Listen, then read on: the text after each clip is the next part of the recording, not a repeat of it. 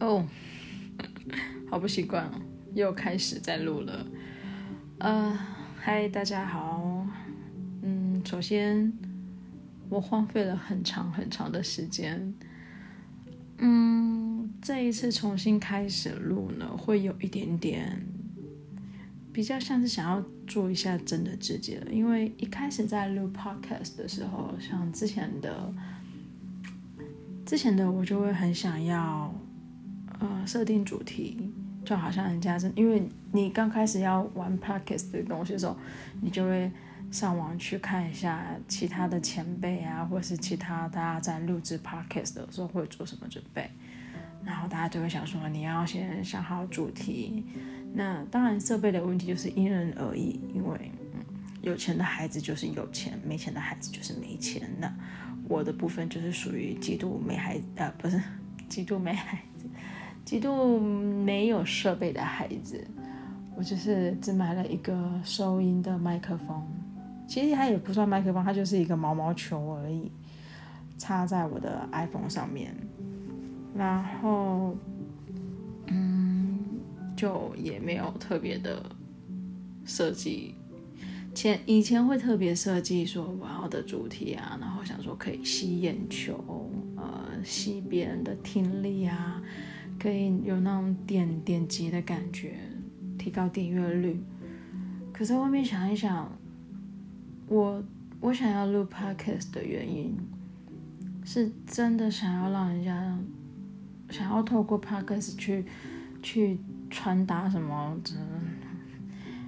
美宏大的那种信念吗？或是我的个人了不起的思想方式吗？我觉得都没有。我后面想一想。我只是喜欢自言自语，然后有的时候想到一些很奇怪的事情，然后就会自己小脑袋里面转转转转转。所以从现在开始，我录的方向会比较真的就是自言自语，然后很平淡的。生活日记吧，像今天工作遇到什么，或是我在路上看到什么，最近新闻在闹什么。当然，以我现在这个时间点在录的时候，就是你们啊，呃，乌克兰跟俄罗斯的，就是对我也不好说什么，因为其实，在那之前我根本也没有关心这个地方的事情，那我也不想要在。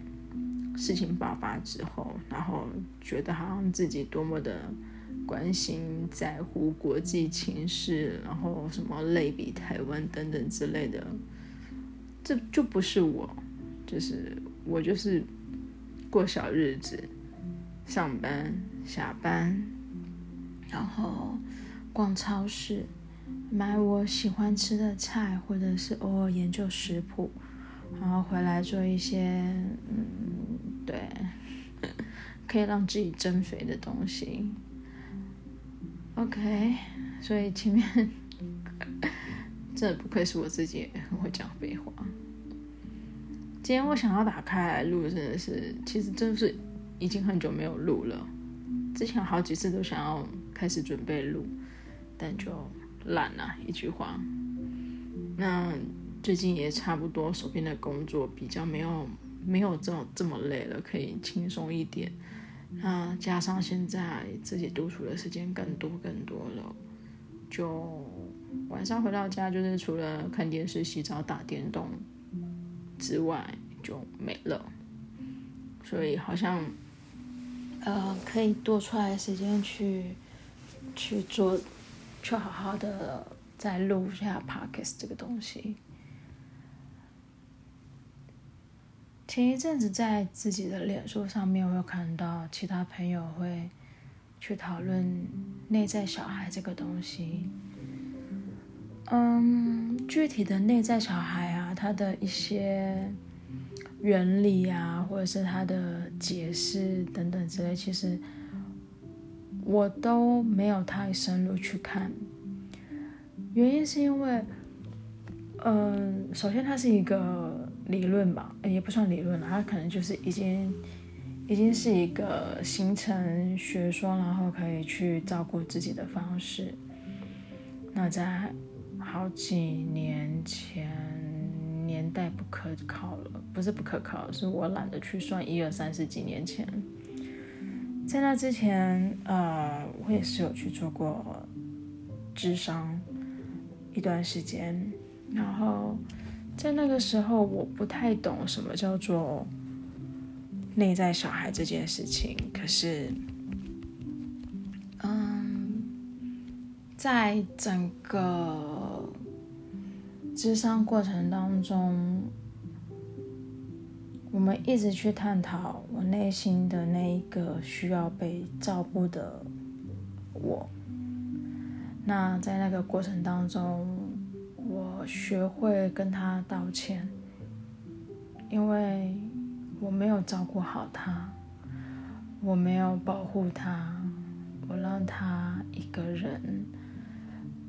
然后，我除了让他一个人之外，我还用很强大的理性去包装，包装他说，欺骗他说，嗯，我一个人可以，而且也没有什么好害怕的。我除了没有关心他，我还漠视他，而且某种程度上我还在欺骗他。那这样就会变成说，那个内心的小孩，那个我，就越来越害怕，然后越来越越躲在角落里面。其实讲这些。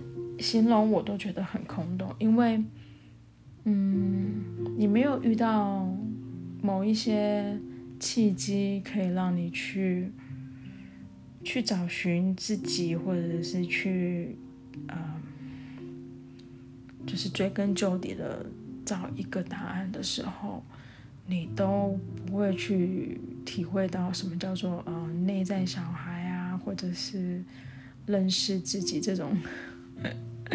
听起来就是广告台词的话，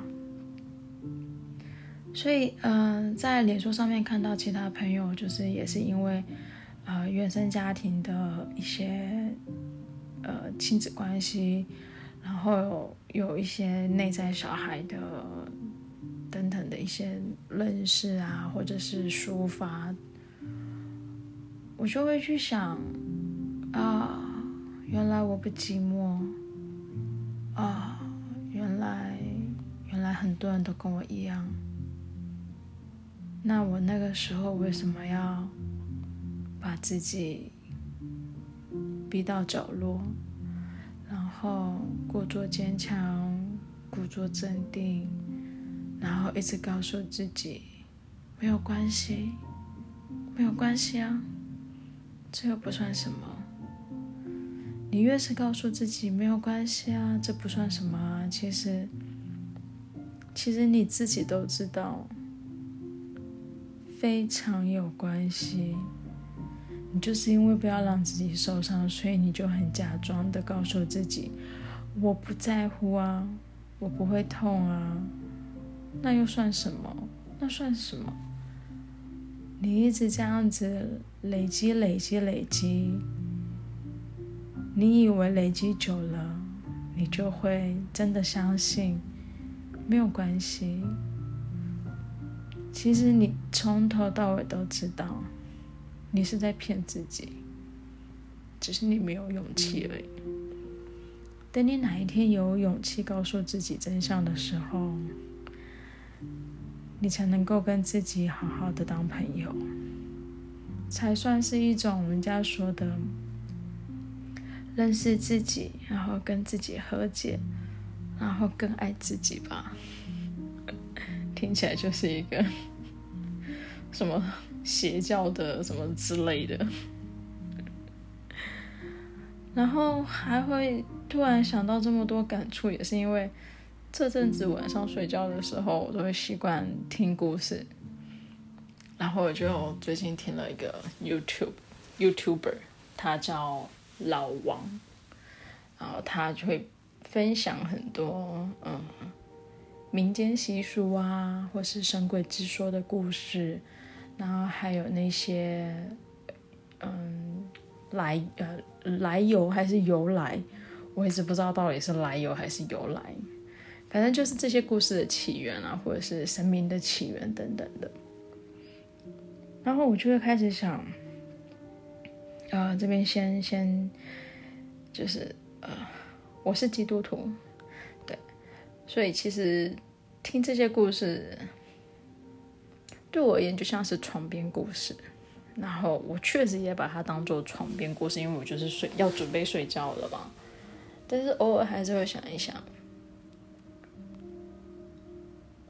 是什么那种轮。轮回啊，因果啊，那这辈子要做好事，然后下辈子就可以，嗯，好过一点，或者是什么之类的。那我就会想，那我这辈子算好人吗？怎么样才算好人呢？可能相对来说，我觉得我也很幸运，因为我生长的家庭就是，嗯，是有资产的家庭，所以我可能在经济上面来讲，我不用太太刻苦耐劳吧。但我也不是说到很优，我像那个就是整天在家里就是。躺着就有钱那种没有，我还是要工作。我有时候，好，那那是那那扯远了。但是我觉得我很幸运的是，我可能不用太去勾心斗角，或是争权夺利。虽然有一些故事也是有发生所谓的争权夺利在我身上，但是我不知道到底是我的。家庭造就我这么豁达的心态呢，还是我本身就这么豁达？又或者是我觉得，嗯，那些本来都不是我的啊，去争什么？有什么好争的？然后我就想，如果人生是一个积分板的话，到目前的我，目前为止，我的分数总结，它是正的还是负的？那如果是负的，我要把它变正吗？所谓轮回这种事情，好像就是你你这辈子如果做了很多坏事情，你可能下辈子就会轮回到很糟糕的命运，又或者是你可能不会成为人类，你会成为什么畜生啊？又或者是真的有那种六道轮回吗？就是有六个，但是哪六个我也说不清楚。曾经我有跟呃，就是。跟有民俗信仰的朋友们聊过这些事情，我说我人生最大的愿望就是我下辈子不想再当人，我想要当空气。然后他就说，你知道当空气这个等级很高吗？这是多少修行、多少什么什么之类的才能够抵达得了的境界？他们说是哦。不可以下辈子就成为吗？他说：“你觉得你有可能吗？”我说：“I don't know。”但是我想啊，因为因为不管是什么，我觉得活着就是最大的折磨。我到底我到底凭什么会有这么负面的想法？活着就是最大的折磨跟处罚。对啊，因为你每天睁开眼睛，你都要为了柴米油盐酱醋茶五斗米，就是各种去烦恼。有谁可以不烦恼呢？就算你真的很有钱，那你要烦恼的事情就是别的事情了。譬如说，你要烦恼我的钱要怎么样更多，或者是呃，我可以，I don't know，我不是有钱人，就是哦，你可能要去烦恼。呃，我身边的人是不是都是为了钱接近我的？那我的朋友那么之之类的，有钱人的快乐我无法理解，所以有钱人的烦恼我也无法体会。总而言之，我不知道啊，希望我是个好人吧。但是好与坏的定义，谁又知道呢？你以为你是在做好事，有没有可能你做的事情，某种程度上，或是就是你你不知道你，你永远不知道你做的事情会不会伤害到别人，你只能够相信你自己觉得好的决定。这么做到底是为了别人好，还是为了自己好？难道为自己好就是一个很不好的事情吗？人不为己，天诛地灭嘛。如果你连自己都不维护、都保护自己的话，那你算什么人呢？嗯。平常有的时候，我自己在听 podcast 的时候啊，我其实也不是想要听什么大道理或者是什么多厉害的资讯，就是有的人说哦，我要利用时间啊，我要通勤的时候，或是我要干什么的时候，就是我一边手在做事情，那我的耳朵也是可以收吸收新知识啊，所以，嗯、我我要我要听一些很。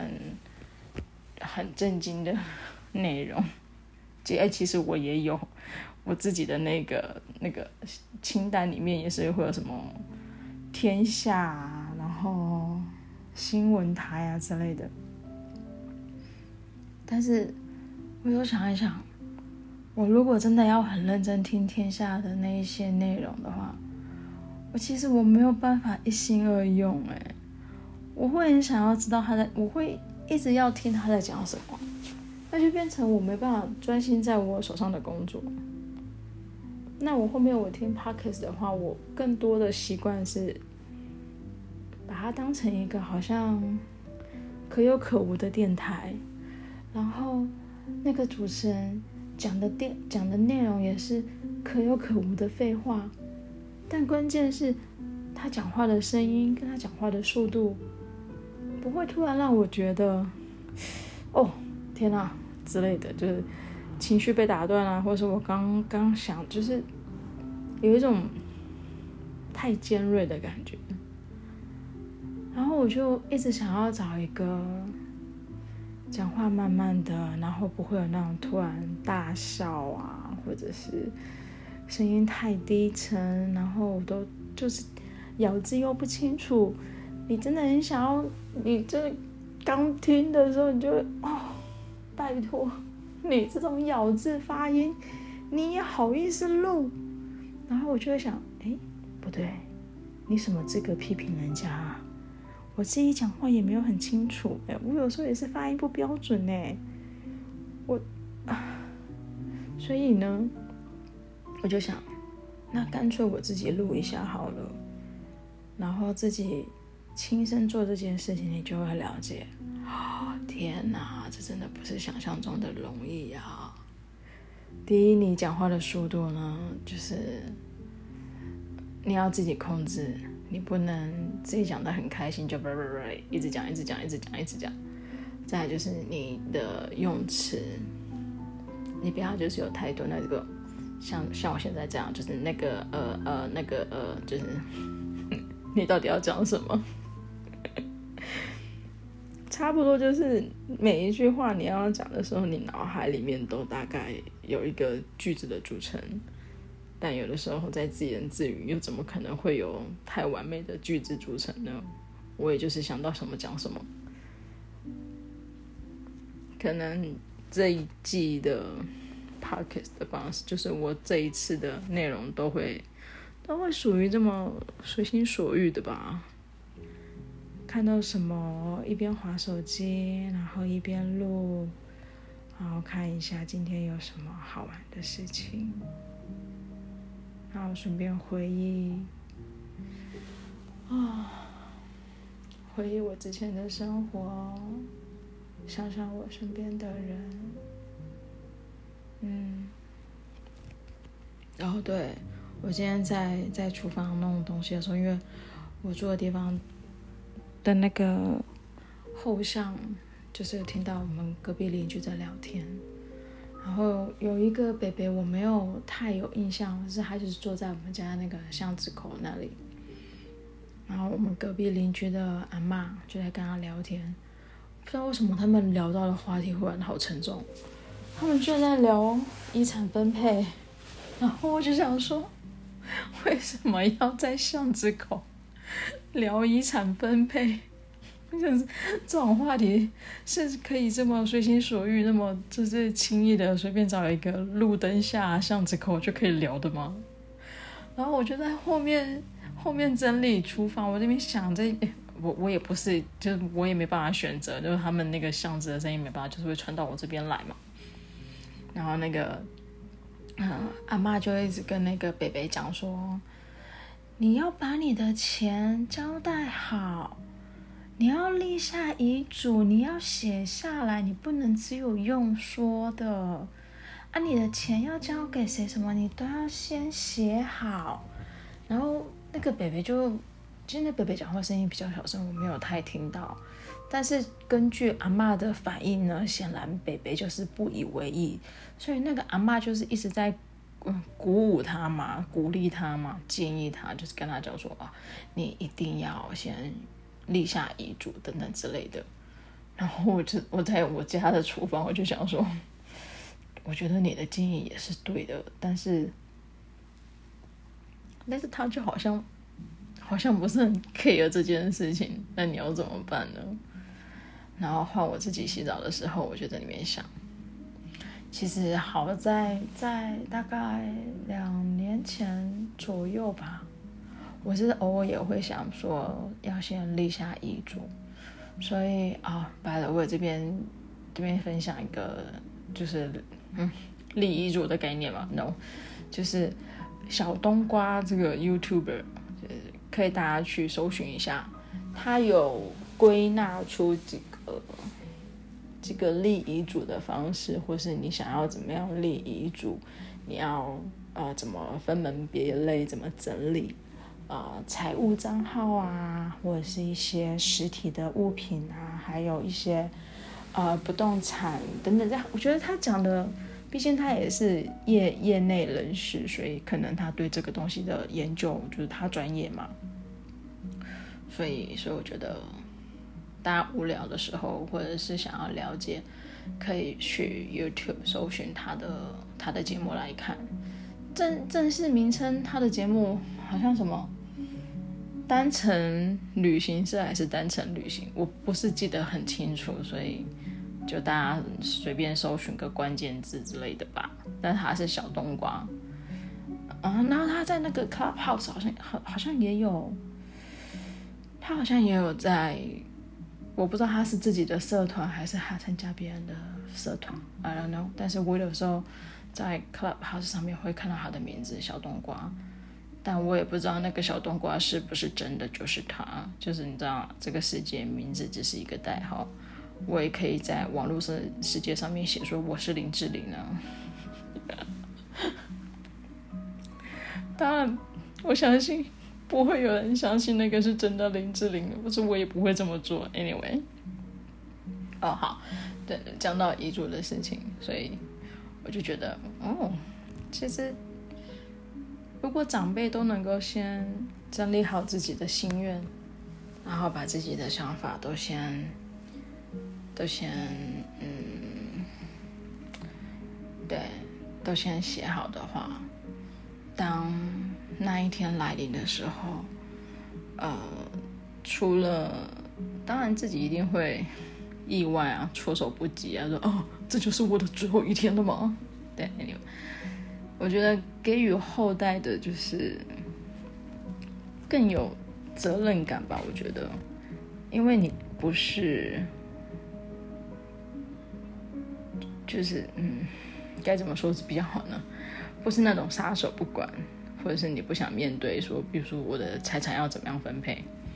有的人就想说，哎，不行啊，就是老大对我这么好，老二怎么样，老三怎么样？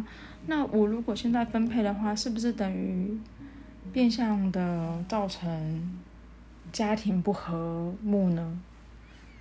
但是话说回来，你写好分配好，你也不一定要让他们知道啊。是都没有在看宫斗剧是不是？哦，当年皇帝要立谁当太子、当储君的时候，他也没有让别人知道啊。那你为什么写好了还会怕说家庭不和睦呢？重点是你有为自己的生活跟呃这些事情做规划、做打算，才不会造成后代的一些。你知道吗？大家很多新闻都会有看过，为了争争夺家产，有多少的悲剧产生呢？难道你就这样子走了之后，然后你看着你的后代为了你的家产这样子真的脸红脖子粗，你就能够安息吗？那与其这样，你为什么不要先先写好呢？就公不公平这种事情很主观呐、你眼中的公平绝对是别人眼中的不公平啊，那你又何必就是绑手绑脚的呢？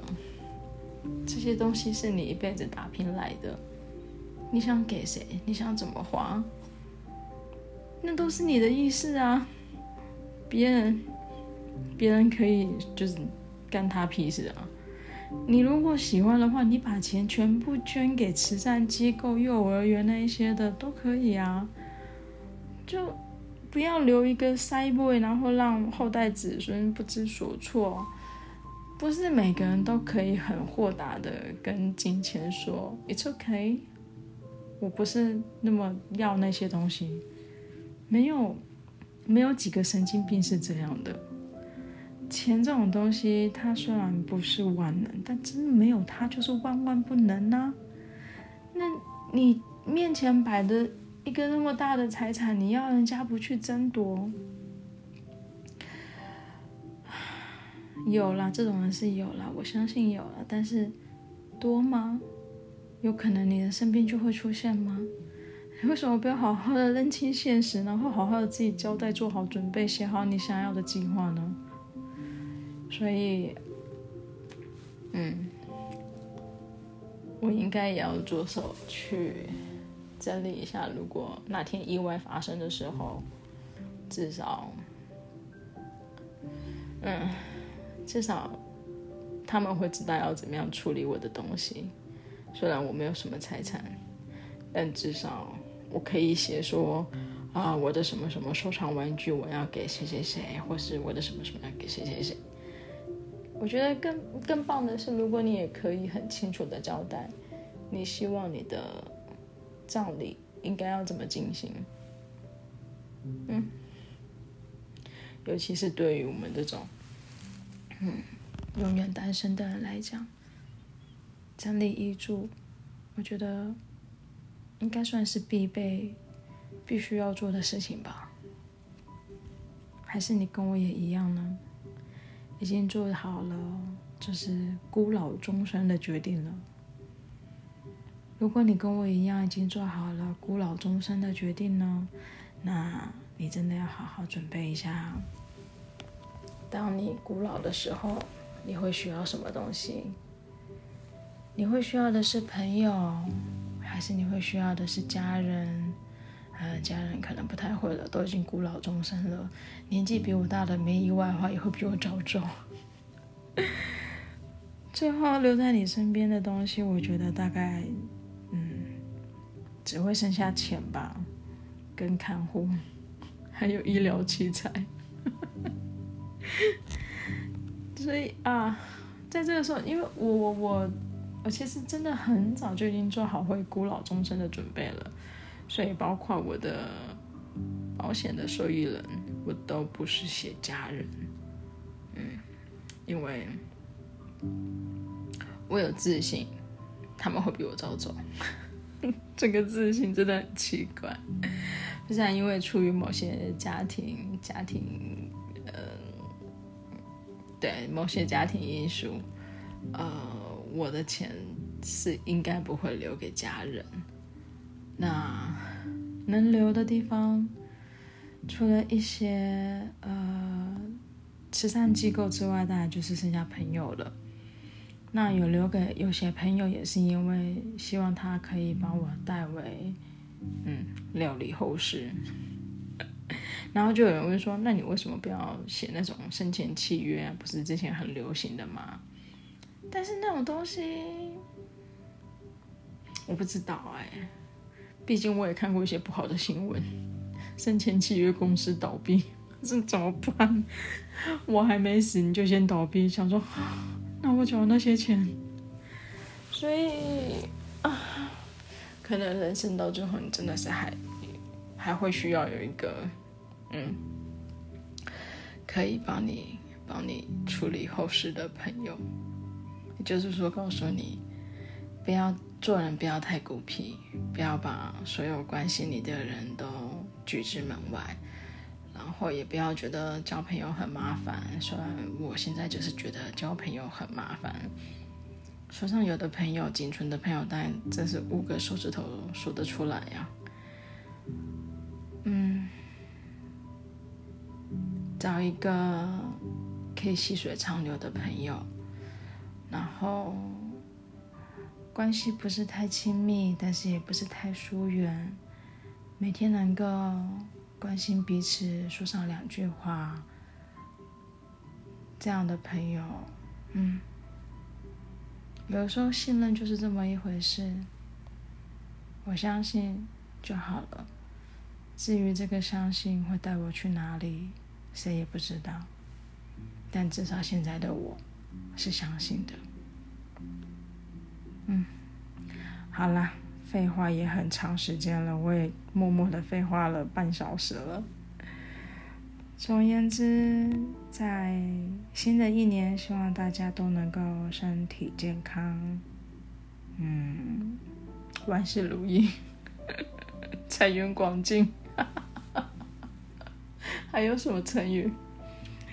嗯、恭喜发财、还有那个日日见财嘛？还有那个什么，就是你知道，常常常常有时候去商店会看到贴的春联。Anyway，希望大家都可以每天平平淡淡、健健康康、顺心舒服，吃得饱，睡得好，穿得暖。这样就好了。人生不一定要有什么大志向，最大的幸福快乐就是可以睡觉。晚安了，大家，拜拜。